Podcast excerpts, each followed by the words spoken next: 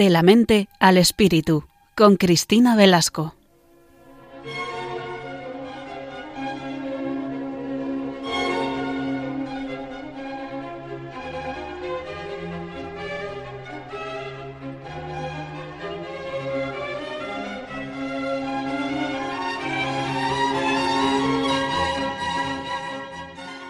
Buenas tardes, queridos oyentes, y bienvenidos de nuevo a un programa de La mente al espíritu. En este caso, al habla Cristina Velasco, psicóloga y profesora de la Universidad CEU San Pablo, eh, que será quien, quien, me ocupe de dirigir el, el programa de esta tarde.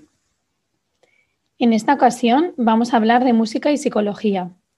Todos tenemos recuerdos musicales. Aunque nos guste la música más o menos, pero sin embargo siempre ha estado presente en nuestra vida. Por ejemplo, si pensamos en música relacionada con anuncios, en bandas sonoras de películas, o incluso en algún momento de nuestra vida que haya una canción significativa que nos una a determinadas personas o a determinadas eh, circunstancias, momentos, lugares, viajes. ¿Quién no ha tenido alguna vez en su, en su mente lo que se llama canción gusano en su, en su cerebro, ¿no? Esa canción, normalmente, generalmente canciones del verano, que, se te meten en la cabeza y aunque, aunque no lo quieras, te acompañan, te acompañan día y noche y sin quererlo puedes estar como en silencio, pero por dentro cantando esa canción a todas horas. Si, os acorda, si nos acordamos también de pequeños, normalmente aprendíamos las cosas a través de canciones. Seguro que si pensamos, por ejemplo, en las tablas de multiplicar, hasta se nos puede venir a la cabeza como un soniquete en el cual, eh, un tonito en el cual asociábamos ese, ese aprendizaje. A través de la música resulta más sencillo aprender, más sencillo recordar. La música pudiera estar asociada con recuerdos, pero también con emociones.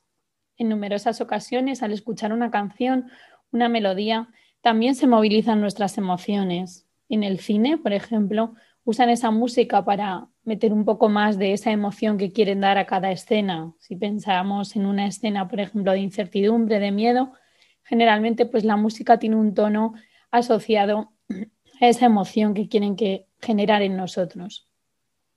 En este campo de la música y las artes, que puede ser muy amplio, para hablar de todo esto, en este programa vamos a contar con dos personas expertas en música.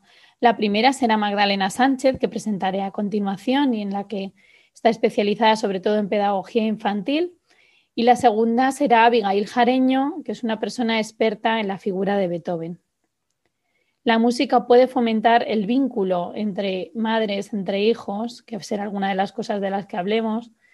Además, la música también puede ayudarnos a afrontar determinadas dificultades y en esto también vamos a centrar una parte del programa.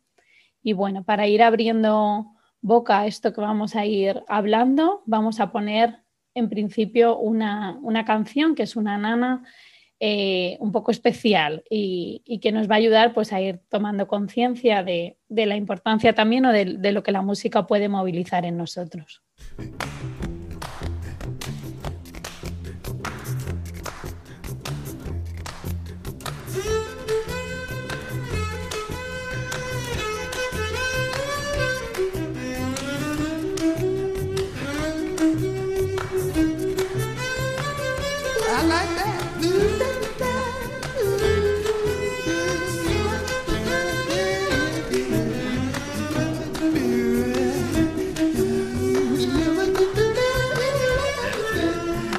Baby, don't say a word.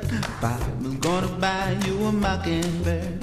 And if that mockingbird won't sing, Papa's gonna buy you a diamond ring. And if that diamond ring is brass, Papa gonna buy you a looking glass. And if that looking glass will break, Papa gonna buy you a chocolate cake. Yes,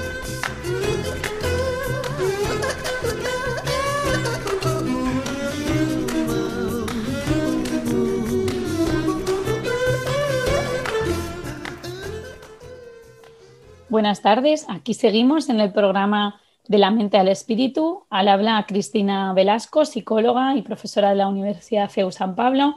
Y como ya he avanzado en la introducción, hoy vamos a entrevistar a dos personas que nos van a hablar sobre temas relacionados con la música y la psicología. La primera entrevistada, pues os la presento, es María Magdalena Sánchez Moreno, es directora de programa de grandes oyentes. Ella es músico, violinista y pianista, tiene ambas especialidades y además estudió pedagogía musical. En su posgrado también se ha formado en el ámbito de la psicología de la música y por lo tanto, pues hoy nos va a comentar un poquito sobre su experiencia, especialmente acompañando a, familias en un proyecto que tienen que se llama Proyecto Nana España y que ahora nos va a comentar un poquito más. Bienvenida Magdalena, muchas gracias por, por estar con nosotros esta tarde. Muchas gracias Cristina, un placer, deseando charlar. Bueno, pues pasamos a hacerte algunas preguntas para conocer un poquito más sobre, sobre este ámbito tan interesante. En primer lugar, ¿por qué crees que para los niños es tan importante la música y el arte? Porque sé que vosotros trabajáis como desde este enfoque de, la música y el arte. Pues, bueno, lo primero que se me viene a, la cabeza es la frase que decía Picasso de que le llevó toda una vida pintar como lo hacía un niño. Eh, bueno, el arte, ya no centrándonos en la música, sino el arte en general, es una manera de estar en el, mundo, ¿no? Una manera de, comprender lo que nos rodea y de unir todas esas piezas de los elementos que nos rodean, una manera de darle sentido a esas piezas y una manera de observar el, presente y el espacio que nos rodea. Y tiene mucho que ver con la manera en la que, en la que se relacionan los niños, precisamente, con la manera que tienen de preguntarse y de observar el entorno los niños. O sea, que podríamos decir casi que es el, arte es esa forma natural o ese medio natural que tienen los niños de relacionarse con su entorno. Eh, muchas veces decimos que hay que promover o que hay que cultivar y fomentar la creatividad en la infancia, pero nosotros somos más partidarios casi de decir que lo que hay que intentar desde, desde la mirada del adulto es no inhibir esa creatividad que, que es su medio natural de estar en el mundo. Es, la creatividad es algo esencialmente humano, esa capacidad de, bueno, de crear, de buscar soluciones, generando posibilidades con los elementos que tenemos a disposición y combinándolos de infinitas maneras posibles, que es lo que nos permite la supervivencia, ¿no? Porque da pie a, sobrevivir en, este, en este mundo en el que estamos y es la manera en la que, en la que crean y en la que se comunican los niños de manera totalmente creativa. Quizá es verdad que, no, lo que decías, ¿no? Que de modo natural el niño tiene un potencial de creatividad para esta, pues la música, el arte, y es el adulto quizá el que a lo mejor le comienza a frenar, ¿no? También a veces el, el modo en que vivimos, el sistema que tenemos, ¿verdad? Exactamente. De hecho, bueno, creo que ha sido algo muy de los últimos, de los últimos años o de la última década, el tratar de fomentar la creatividad de nuevo y el intentar cultivar eh, ciudadanos críticos y creativos, algo que lo estamos haciendo porque es algo que se demanda, es una, son habilidades muy demandadas ya en el mundo profesional. Entonces intentamos otra vez desde la mirada del adulto fomentar la creatividad desde niños, cuando si queremos ser creativos eh, los adultos, lo que tenemos que hacer es empaparnos y ser totalmente permeables a la manera en la que tienen de observar los niños. de un modo natural. Es la otra dirección casi. pues sí, muy buena aportación. Y ahora mismo tenéis un proyecto entre manos que es la creación de una nana. ¿Nos podrías contar un poquito más sobre ello? Pues Proyecto Nana España es una iniciativa que comenzamos, en, bueno, comenzamos a fundamentar y a investigar en el 2019 y esencialmente lo que trata es de promover la capacidad creativa, de comunicación creativa que tienen las, las mamás, las familias, los progenitores, digamos, pero especialmente las mamás con sus bebés en el momento del nacimiento. Eh, sabemos que, bueno, antes de las palabras, antes del lenguaje, eh, existe un protolenguaje que es mm, primordialmente musical. Eh, esa manera de comunicar, y es precisamente la manera que tienen de comunicarse las mamás con sus bebés. Antes de decirle muchas palabras, pues hay una serie de, fonemas y de sonidos y de pequeñas melodías que lo que tratan es, bueno, pues de comunicarse de, manera afectiva, de establecer una comunicación que es esencial, que no trata de comunicar conceptos, sino que trata de decirle a, a su bebé que está aquí, que está seguro, que puede confiar en su mamá, que reconozca ese sonido de su mamá que ya reconocía eh, desde, desde la etapa intrauterina. Y, y bueno, pues eso es, que puede confiar que está en el lugar que tiene que estar, que puede bajar la guardia, que es aquí donde está el alimento, que es aquí donde está la seguridad y el cariño, ¿no? Y eso es pues esencialmente musical. Así que partimos un poco de eso que ya existe y que es innato y que está ahí biológicamente entre, entre mamá y bebé para darle bueno, una dimensión un poco más artística y llevarlo un poco más allá. En la tradición oral y la tradición literaria y musical siempre han existido las nanas, precisamente por eso, ¿no? Y existen eh, en todas las culturas y han existido a través de, a lo largo de toda la historia. Entonces lo que hacemos es pues juntarnos con mamás, con familias que están o esperando a sus bebés, que están embarazadas o, o que los han tenido recientemente y el equipo de músicos pues los acompañamos en el proceso de creación de su propia canción.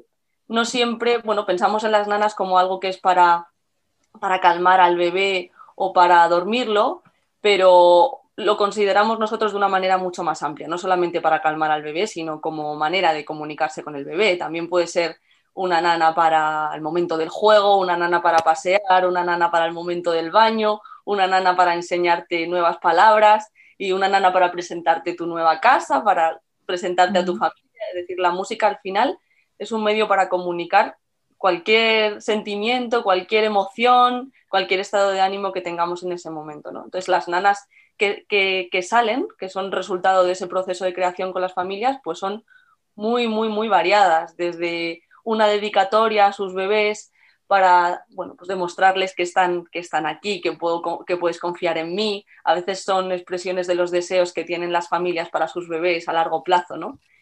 Pero que, que sepas toda la vida que estamos aquí para ti, que seas una persona feliz y sana, ¿no? Pues los deseos que padre y madre tienen para sus hijos. Y otras veces, pues son, ni siquiera tienen letra, son, bueno, expresiones sonoras que ayudan a la propia madre y padre y luego al bebé a, bueno, a entrar en contacto con, con, sí mismos, ¿no? Como a ponerse en sintonía con sus propias emociones sin tener que recurrir a, recurrir a la palabra que, que, que, es un poco más ya, eh, bueno, más elaborado y no, no siempre queremos mm. eso, ¿no? Entonces, bueno, los resultados son muy, muy diferentes. Cada familia, pues, expresa lo que necesita en ese momento. A veces son también eh, experiencias de su propia crianza, de cómo está siendo ese momento de crianza, de las dificultades por las que están pasando. Son cosas muy diversas. Luego, pues esas nanas se, se musicalizan, se pasan por un proceso de arreglo, eh, de instrumentación y, y, se graban, ¿no? Para que las familias puedan tenerlas como recuerdo para, para toda su vida y que puedan utilizarlas de manera activa en sus casas.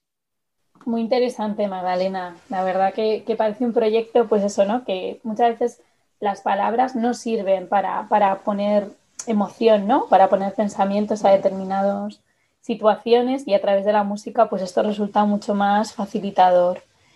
Habéis detectado, bueno, algunos beneficios, ¿no? Que ya has compartido, ¿no? Pero sobre todo, ¿qué beneficios creéis que puede tener para madres y niños y si han participado, pues muchas familias de ello?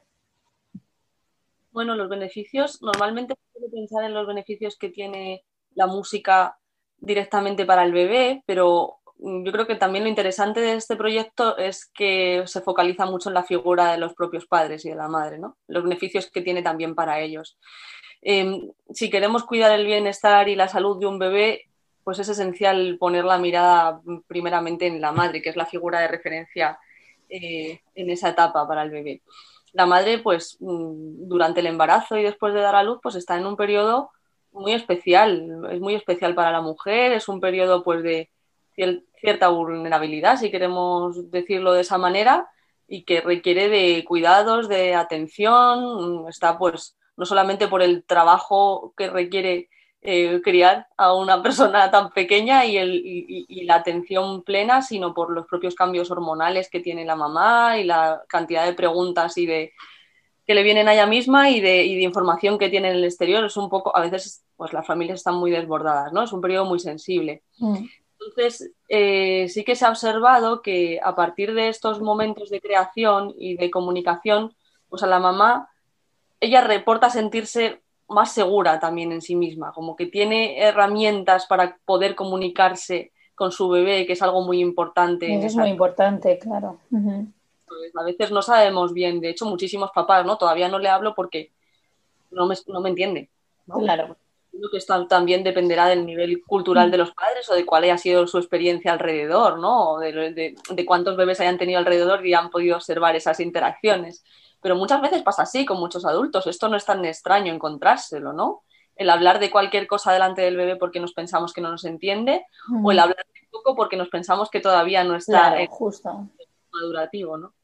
Y, precisamente la palabra y la comunicación desde antes del nacimiento es lo más importante que podemos darle a un, a un niño, a un bebé, por supuesto de manera paralela al alimento ¿no? y al afecto, a la presencia, pero es, lo más importante que va a adquirir en, ese, en, ese, en esos meses o esos años, esos primeros años, el lenguaje. Es lo más importante que va a adquirir. Lo adquiere en los tres primeros años de vida y lo va a conservar durante toda su vida y lo va a seguir enriqueciendo según cuál sea el entorno que le rodee.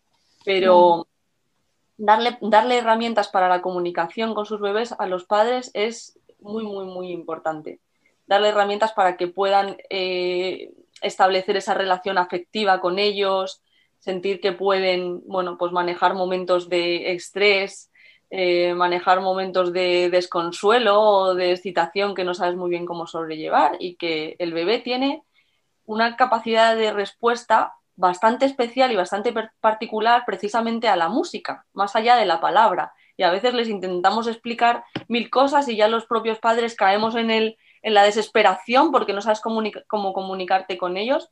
Y, la música o la melodía, esas respiraciones, etcétera, pues son un medio muy, muy, muy potente que superan a las palabras, por supuesto.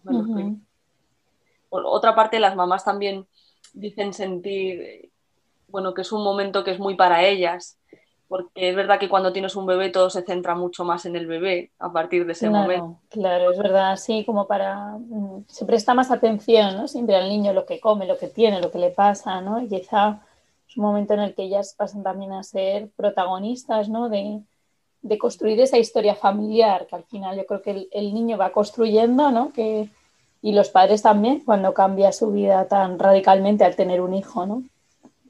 Y además, em, bueno, es que suceden cosas pues muy curiosas, ¿no? De madres que a lo mejor tenían totalmente nublados o acallados sus sentimientos porque no encontraban el lugar donde poder expresarlos.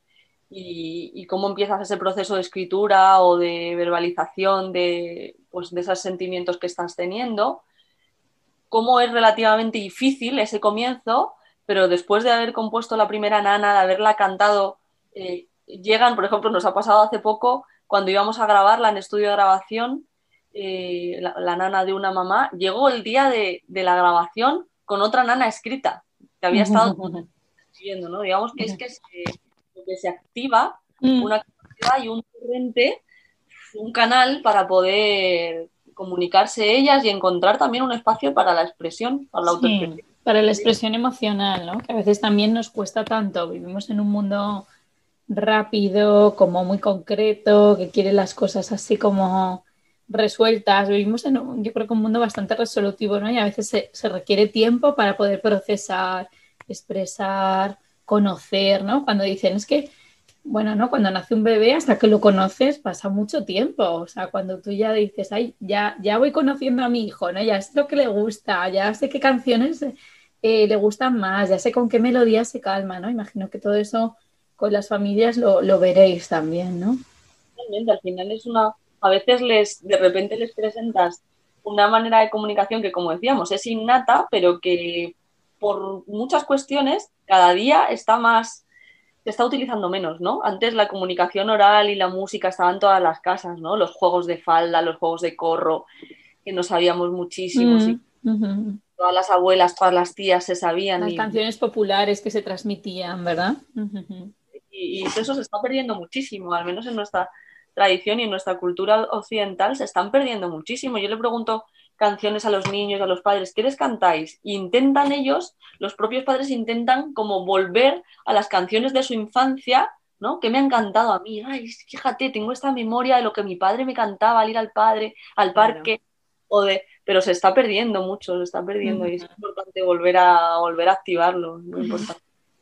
Y en relación a esto, ¿crees que la música en este, no? Tengo la sensación de que el uso de pantallas también nos está haciendo perder, bueno, ahora estamos hablando en un medio radiofónico, ¿no? Que, bueno, pues eso, ¿no? Que, solo es la voz, es el sonido, es el silencio, es la radio.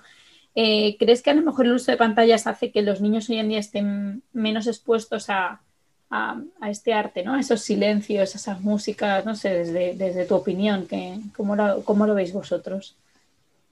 Pues, mira, sí, nuestra experiencia o, bueno, el conocimiento que tenemos de la infancia y lo que nosotros observamos en nuestra propia experiencia con los niños desde el propio nacimiento, eh, es que hay que darles muchos elementos para que enriquezcan su experiencia, pero dejarles a ellos construir con esos elementos.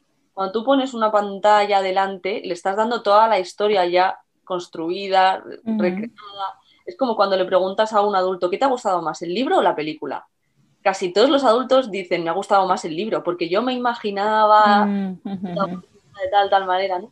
Precisamente la imaginación es como el superpoder de la infancia, la imaginación, la capacidad de recrear en tu, en tu mente de manera fantasiosa o de manera realista eh, la vida, ¿no? Y todo lo que te rodea. Entonces, la pantalla es verdad que deja muchísimo menos lugar a la imaginación y aborta esa capacidad que es la propia de la infancia, la de la imaginar. Por ejemplo, eh, cuando le damos a un niño un juguete, ¿no? Cuanto menos estructurado sea ese juguete y más posibilidades y más formas pueda adquirir ese juguete, mejor. A veces queremos regalarle un caballo a un niño y que tenga, que tenga las crines, que tenga los ojos perfectos, que sea como el caballo perfecto, ¿no? y, si le regalas un palo, el niño va a hacer de ese palo el caballo y lo va a convertir lo va a convertir en caballo, lo va a convertir en dinosaurio, lo va a y lo va a ver, además lo ve. Cuanto menos elementos reales a veces tenga, tengan los materiales que les proporcionamos a los niños, mejor, porque más estamos fomentando la imaginación y esa creatividad. Totalmente. Eh, eso lo hemos observado con nuestros propios bueno, alumnos de la escuela, ¿no? claro, de los niños. Entonces, llegamos un día, una mañana a un espacio que tenía muchísimos elementos de juego no estructurado, pues piezas de madera, bolas, canicas, ¿no? Elementos que tú puedes transformar en muchas cosas, pero que no son nada ya concreto de, por sí, ¿no? No son una muñeca, no son un caballo, no son un coche. Cuando llegamos allí, no sabían cómo jugar con ellos. el primer cuarto de hora no sabían qué hacer con los juguetes, con esos elementos, ni siquiera les prestaban atención. Pero pasado el cuarto de hora, de verdad, tenemos fotos y vídeos de lo que allí sucedió cómo hicieron rampas, construcciones, juntaban piezas para conectarlas como haciendo puentes, ponían las canicas de un lado al otro. O sea, realmente hay que dejar espacio y dar elementos que no sean tan estructurados a los niños para que puedan ellos imaginar y construir a partir de ahí. Y la música hace eso, no pone, no pone algo que solamente tiene un único significado ¿no? delante del niño, sino que le da lugar ¿no? tiene esa imagen visual y le da lugar a imaginar y a generar historias y posibilidades. Qué bueno, qué bueno, Magdalena. Muy bien, pues muchísimas gracias. Por último, preguntarte si, si crees que, bueno, el programa se llama De la mente al espíritu, ¿no? Si tú tienes la sensación eh, de que la música conecta a las personas con un mundo más profundo, más trascendente. ¿Cuál es mm, tu, opinión sobre esto? Bueno, yo creo que es, nos lleva al, mundo de la abstracción, ¿no? De alguna manera, eh, por supuesto, al final la música eh, es un medio de comunicación. O sea, al final ha adquirido, a, lo largo de los siglos, ha adquirido diferentes formas y, se ha, ido adquiriendo un, digamos un formato mucho más intelectual, ¿no? en los diferentes estilos en los que la música se expresa pero si volvemos a lo esencial, la música es un medio de comunicación que no solamente conecta a las personas con un mundo más profundo y más abstracto y más eh, de las emociones y de los sentimientos en sí mismo, sino que además eh, tiene una capacidad especial para conectarnos entre nosotros también. Una herramienta de conexión entre personas y de sintonización entre personas. Sí, porque generalmente una música genera más o menos emociones similares ¿no? en, las personas. O sea, suele ser un, como un sentimiento universal, ¿no? No sé cómo decirlo. que, bueno, lo que, lo que una persona sea capaz de extraer de, una melodía o de una música depende muchísimo de su experiencia previa, ¿no? De capaz de, construir a partir de su experiencia, pero también se ha visto que con una misma melodía y una misma música, eh, las, los sentimientos que sacan personas de diferentes culturas son muy similares. no tienen nada que ver culturalmente unas con otras. Claro a mostrarles una misma melodía y a que señalasen una cara, ¿no? Una expresión facial en relación con esa, con esa melodía. Y las emociones principales, como son el miedo, la alegría o la tristeza, lo que son emociones primarias, coinciden en, diferentes culturas. O sea, que sí que mm. podríamos decir que, puede transmitir unas emociones que son universales entre personas. Muy bien, muy bien, pues nada, darte de nuevo las gracias. Hemos tenido, lo recuerdo en el programa, a Magdalena, que nos ha hablado sobre el proyecto Nana España. Ella es músico, eh, violinista, pianista y también especializada en, pedagogía. Ha trabajado mucho con niños y familias. Te doy de nuevo las gracias. Y nada, seguro que contamos contigo en algún otro programa porque, porque es un tema muy amplio y muy interesante. Muchísimas gracias, Cristina deseando y poder colaborar en todo lo posible. Muchas gracias. Gracias.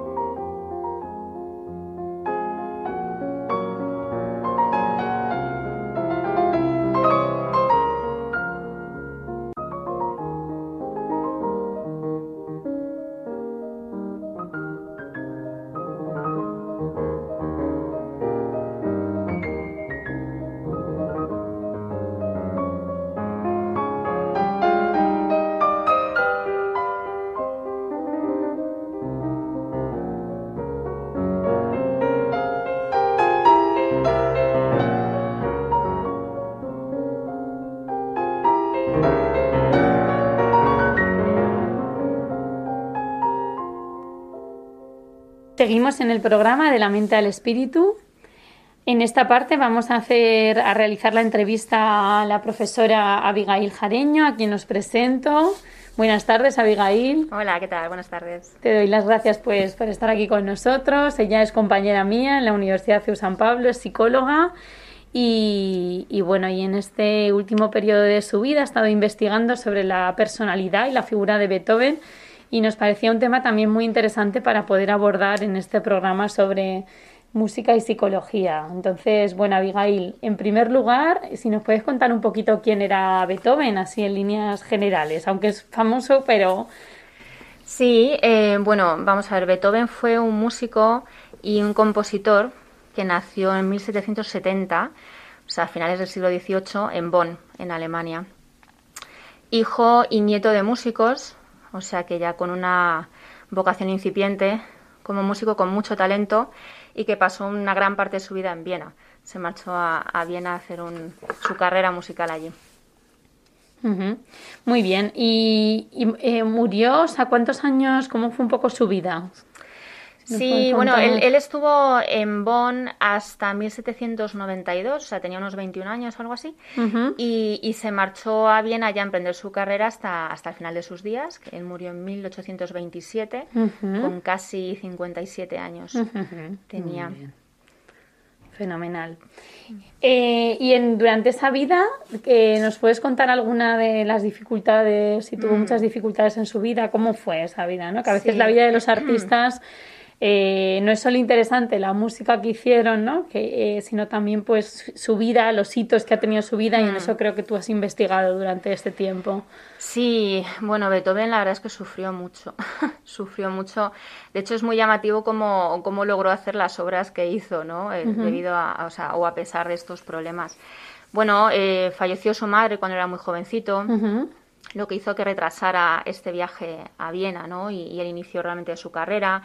Esto le supuso hacerse cargo de la familia, ¿no? Ser el responsable, porque su padre, la verdad es que era un hombre que no se podía hacer cargo, emocionalmente no se encontraba bien, bebía demasiado alcohol y entonces Beethoven se tenía que hacer cargo, ¿no?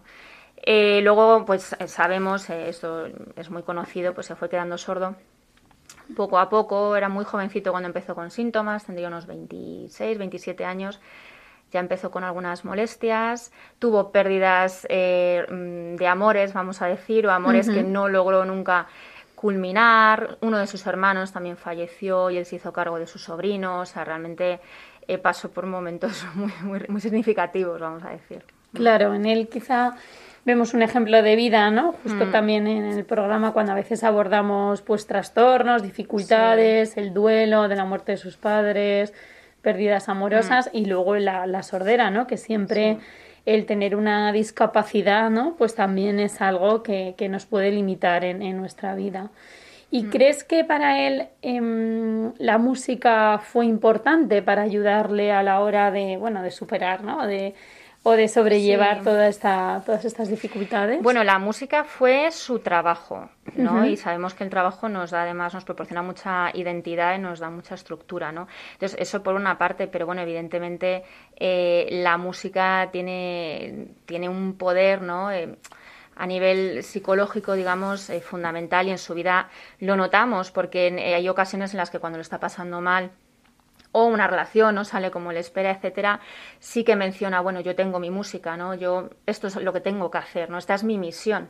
También quizá importante señalar eso, ¿no? Que para Beethoven la misión en la vida es, es ser músico, es ser compositor y dejar un legado, ¿no? A, a las próximas generaciones. Ujú. O sea, cree- ¿crees que él, por un lado, lo utilizó como su trabajo, ¿no? Y por otro lado, Sí. eso también le, le llenaba de sentido. Le llenaba de vital. sentido y era, y era su refugio en ocasiones, era realmente un refugio para él, sí. Muy bien, muy bien. Y sobre esta figura de Beethoven, ¿no? Sí. Aparte de, de la música, ¿crees que también el, el- el estudio de lo que él realizó para afrontar estas dificultades, nos podrías comentar alguna otra cosa, Sí. actividades que él hacía que puedan ser de utilidad para ese bienestar o ese Sí, afrontamiento? pues fíjate que eh, la manera en la que él normalmente trataba de lidiar con las adversidades no solamente era a través de, de su trabajo, ¿no? Dedicar tiempo a la música, sino también leía, leía mucho eh, pues historias antiguas sobre todo, ¿no? Y que se quedaba con personajes que para él eran referentes de cómo luchar frente a una adversidad, ¿no? Estaba también muy influenciado por ideas de, bueno, pues de, de la ilustración, del hombre haciéndose a sí mismo, ¿no? Todo eso él lo tenía muy en la cabeza, ¿no? Pero luego más allá de eso, Sí que es verdad que, que aún no sabiendo probablemente nada de psicología, ¿no? En aquella época o habiendo leído muy poquito, él sí que tenía prácticas que hoy en día, de hecho, decimos que son muy, muy beneficiosas, ¿no? Para, para nuestro bienestar psicológico. Él, por ejemplo, salía a caminar todos los días. Hacía algo de ejercicio, le gustaba mucho pasar tiempo en la naturaleza, que sabemos que también es muy, es muy sano, ¿no? Nos aporta mucho. Eh, luego las relaciones sociales, si bien es cierto que a veces tenía mucho conflicto, también era humilde, ¿no? Y tenía la capacidad de, de pedir perdón, de comunicar cómo se sentía, ¿no? Yo creo que esos son, son ejemplos también que, que nos proporcionan bienestar hoy en día lo sabemos, ¿no? El ejercicio, las relaciones sociales de calidad. Luego usaba, por cierto, ahora me estoy acordando de esto que me preguntabas antes, eh, antes de la música, también usaba la música en las relaciones con los demás, ¿no? En, en la manera a veces en la que él tenía, pues, de ayudar a otros o de consolar a otros, lo hacía a través de, de, pues, tocarles una pieza de piano, por ejemplo, en casa, ¿no? O sea, él usaba esa música también Sí. para la relación personal con sus Sí. amigos, ¿no? O sea, creo que le... Sí, sí, sí. Ajá, ajá. Eso lo recibían como un regalo, imagino, de él, ¿no? Claro, él a veces no, no tenía a lo mejor las palabras ¿no? que, otro habría, habría tenido ¿no? pues para consolar a una persona que había eh, perdido a su hijo, por ejemplo, y él decía, bueno, pues lo que vamos a hacer es hablar en notas, ¿no? Y él llegaba y tocaba una sonata o algo que, que improvisara, porque era muy bueno improvisando, también esto lo podemos destacar, ¿no? Se dejaba mucho llevar y, fluir, ¿no? Y bueno, pues aquello que le salía lo expresaba y lo compartía con los demás. Qué bueno, qué bueno, qué interesante, no lo había oído nunca eso. Muy bien. Y decías que también, por ejemplo, una persona quizá pues muy metódica, que usaba un diario. Cuéntanos un poco cómo crees que esto también ayuda a la mm. hora de, esa mejora o de ese afrontamiento de las dificultades. Sí, bueno, era muy disciplinado, es verdad, por ejemplo, con el tema del trabajo, ¿no? O sea, él, tenía sus horarios, trataba más o menos de tener una rutina eh, diaria y, dedicaba horas al trabajo, horas a salir, horas otra vez al trabajo, ¿no? Era muy perfeccionista, tenía un diario, como bien comentas, no a lo largo de toda su vida, pero sí que durante unos años él eh, empleaba un diario y de hecho lo empieza a usar en una época en la que se siente especialmente solo, o sea que también se ve claramente que es una herramienta que le sirve de, apoyo, ¿no? Para, lidiar con estos problemas, pues con la pérdida de su hermano Carl, con el agravamiento de la sordera, con que algunos de sus amigos han tenido que marchar de Viena porque bueno las tropas napoleónicas están invadiendo la zona, o sea que sí, es uno de los recursos que usa. Mm. Quizá las personas es verdad que estudian música o dedicadas a la mm. música, es verdad que, requiere mucho esfuerzo, mucho tiempo, ¿no? O sea, no sé, tú también con esa parte de, músico, ¿no? De lo que te has mm. dedicado. Si crees que es eh, una carrera, una profesión muy autoexigente, además, no lo sé. Sí que lo es, sí que lo es porque requiere de muchísimas horas, de una concentración muy alta, eh, supone también sacrificios a veces, ¿no? Uno tiene que dejar al lado otras cosas, su ocio, sus relaciones para, de hecho, eh, progresar, ¿no? Porque normalmente la música no, no, sale así de la nada, ¿no? O sea, realmente requiere de mucho esfuerzo. Y Beethoven, de hecho, eh, él lo hacía así, quiero decir, era una persona que estudió desde pequeñito mucho, que cuando estaba en Viena siguió buscando profesores, siguió siendo incluso autodidacta, o sea, realmente se le ocurrió un montón como, como hoy en día hacen los músicos. Claro. Mm. Claro. Y ya a un nivel un poco más bajo, ¿no? No tan mm. profesional, eh, ahora también pues eso, ¿no? Las dos como, también como psicólogas, y tú más especializada pues en el ámbito de la música, ¿no? Mm. Si crees que la música y la psicología están relacionadas, me gustaría hablar un poquito sobre esto mm. y en qué medida crees que a lo mejor la música nos ayuda a comunicarnos de un modo distinto, ¿no? A las palabras. Sí, bueno, yo creo que, que, trabajar con música, probablemente también con otras artes, ¿no? Pero nos, nos hace trabajar desde un plano quizá más sensible, ¿no? Más emocional. Nos expresamos de otra manera, probablemente. Eh, recuerdo un, un, estudio que comentaba que los niños que ya están expuestos a la música desde pequeños o se les enseña música tienen la capacidad, de hecho, de entender mejor la expresión verbal de las personas, la, la, entonación emocional, digamos, ¿no? O sea que yo creo que en ese sentido la música, desde luego, sí que nos, eh, nos aporta un nivel psicoemocional importante, sí. Sí, a veces no, yo creo que el conectar con música, incluso música que puede ser que te guste, ¿no? Mm. Música que puede ser, a veces, eh, bueno, hay, hay, distintas, puede haber distintas técnicas, ¿no? Pero el hecho, por ejemplo, de escribir una canción, o sea, también puede ser un modo de, de, expresar las emociones. Sí, es trabajo narrativo, al fin y al cabo. O sea, ahí estamos a lo mejor volcando una historia, dándole forma, reconstruyendo algo que nos ha pasado o que hemos oído que a otros les ha pasado y, de alguna forma lo estamos digiriendo, ¿no? Eh, a través de esa escritura. Sí. O sea que sí, ahí yo creo que siempre escribir puede conectarnos un poco más con nuestro lado emocional, ¿no? Hay una cosa que mm. yo siempre recomiendo, ¿no? A los pacientes y es, eh, pues, escribir. O sea...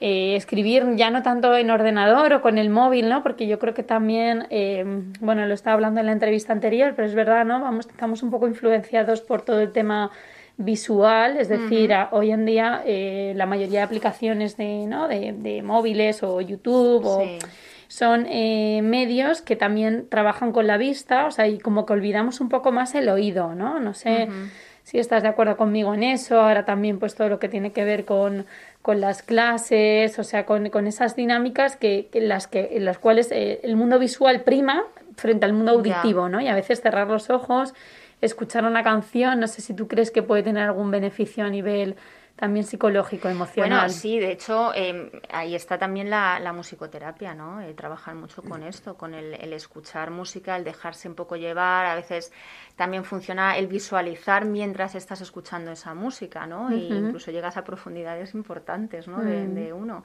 O sea que sí. Sí, sería el trabajo más relacionado con la musicoterapia, con la ¿no? parte que no este terapéutica, claro. que puede dar para hacer otro programa también esta temática. Perfectamente, pero fíjate, incluso estoy pensando, también hay trabajos o hay formas de trabajar, probablemente también esto lo hace la musicoterapia, ¿no?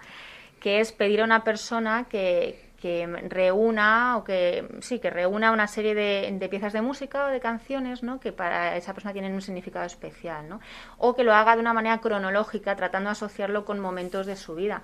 Eso es un trabajo muy bonito terapéutico también o sin ser terapéutico quiero decir que te ayuda a hacer una reconstrucción de quién eres tú esto lo hace la música. Claro quizá para todos siempre tenemos eh, canciones siempre tenemos momentos musicales antes que hablábamos del proyecto Nana no con eh, desde niños, ¿no? Quizá pues músicas que para nosotros han sido, han sido relevantes o significativas, ¿no? O sea, que eso que planteas. Muy bien. ¿Y, ¿Y, de dónde surge un poco, para ir terminando, ¿no? Em, esta inquietud por, por investigar sobre Beethoven, sobre su música, sobre su biografía, su vida? Mm. ¿Qué, ha, ¿Qué ha significado esto para ti, Abigail?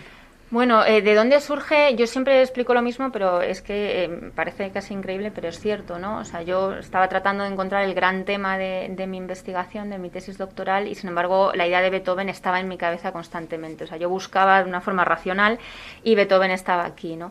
Yo creo que siempre he tenido interés por la, la vida de los compositores, siempre me ha gustado mucho la música clásica, y con Beethoven yo tenía la intuición de que no se sabía todo de que estábamos eh, escuchando siempre la misma idea de él como un señor muy áspero, muy irascible, muy impulsivo, muy difícil de tratar pero yo pensaba, no, eso no me encaja con la música que ha hecho, ¿no? O sea, hay algo aquí que no cuadra, que falta por explicar. Y eso es un poco lo que me llevó a, meterme en, la historia de este señor.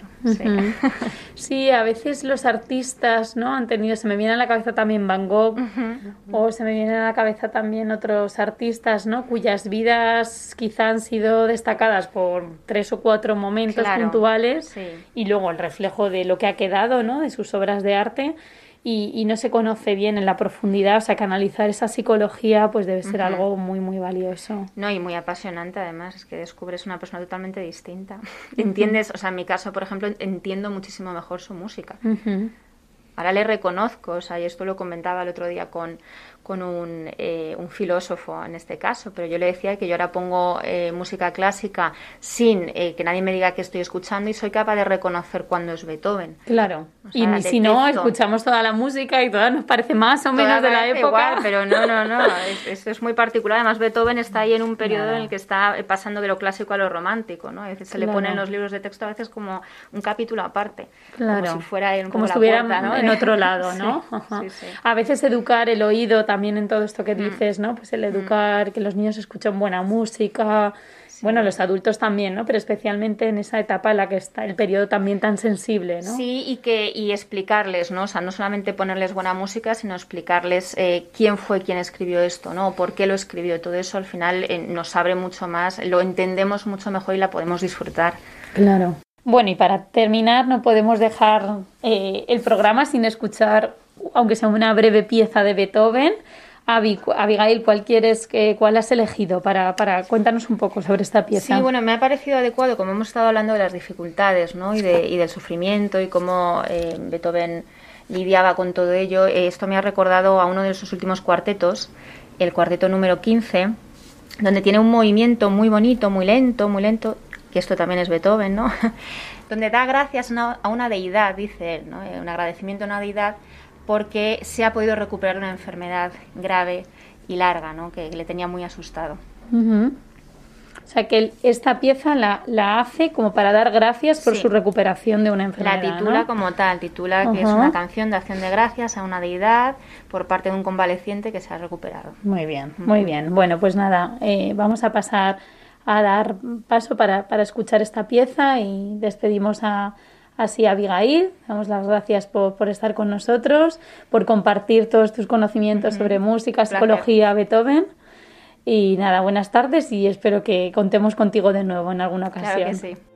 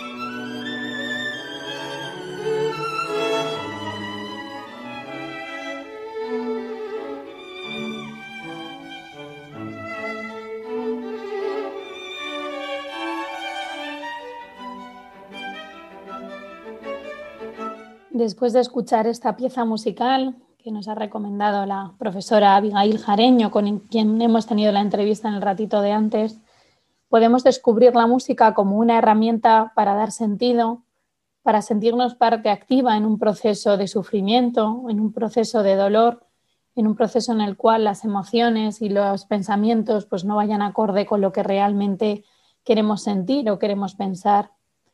La música serviría como, herramienta a veces también para vincularnos, para unirnos a las personas que queremos a través de, esa creación de canciones, de esa creación eh, de momentos que también nos unen a las personas. Ambos han sido ejemplos que hemos estado hablando en el programa, ambos eh, modos de entender la música, cómo la música puede servir como herramienta pues, para, para todo esto, para generar vínculos, para afrontar dificultades. De alguna manera la música nos une con lazos que pueden ser menos visibles que las palabras. Muchas veces en momentos de grandes sufrimientos o de dolor cuesta poner palabras a, lo que nos está ocurriendo, a esas emociones. Y a veces el silencio, el dar sentido, el emplear una música nos puede ayudar también a trascender, es decir, a ir más allá. Cuando perdemos a un ser querido también puede ser un ejemplo, o bien cuando estamos pasando por un momento difícil, a veces hay una sensación como de querer eh, permanecer en el tiempo. Y estas obras, bien sean grandes o pequeñas, como hemos estado viendo, puede ser una composición pequeña creada por una madre a su hijo o puede ser una obra grande como, como hizo Beethoven, eh, de alguna manera permanecen en el tiempo, de alguna manera se quedan, ¿no? Y esa, y esa permanencia en el tiempo también hace como que eso se tenga presente, aunque pase el tiempo, pasen los años, pero eso permanece y eso queda. Entonces, bueno, con esto, con esta reflexión, espero que, el programa eh, haya servido, les haya gustado y sobre todo, pues que quizá em, tomemos como una visión eh, más, más, amplia de la música o una visión más, más completa de las artes también para poder entender cómo eso nos puede ayudar también a procesar nuestras emociones, nuestros recuerdos, nuestros pensamientos y eso también nos puede ayudar a nivel psicológico. Dejo como recuerdo de nuevo el email del programa por si alguien tiene alguna pregunta, alguna sugerencia que nos quiera hacer de cara a este programa o a futuros. Lo recuerdo que es de la mente al espíritu arroba radiomaria.es. Doy las gracias a todos por estar escuchándonos en esta tarde. Me despido y dando las gracias al habla Cristina Velasco, psicóloga y profesora de la Universidad CEU San Pablo. Hasta el próximo programa.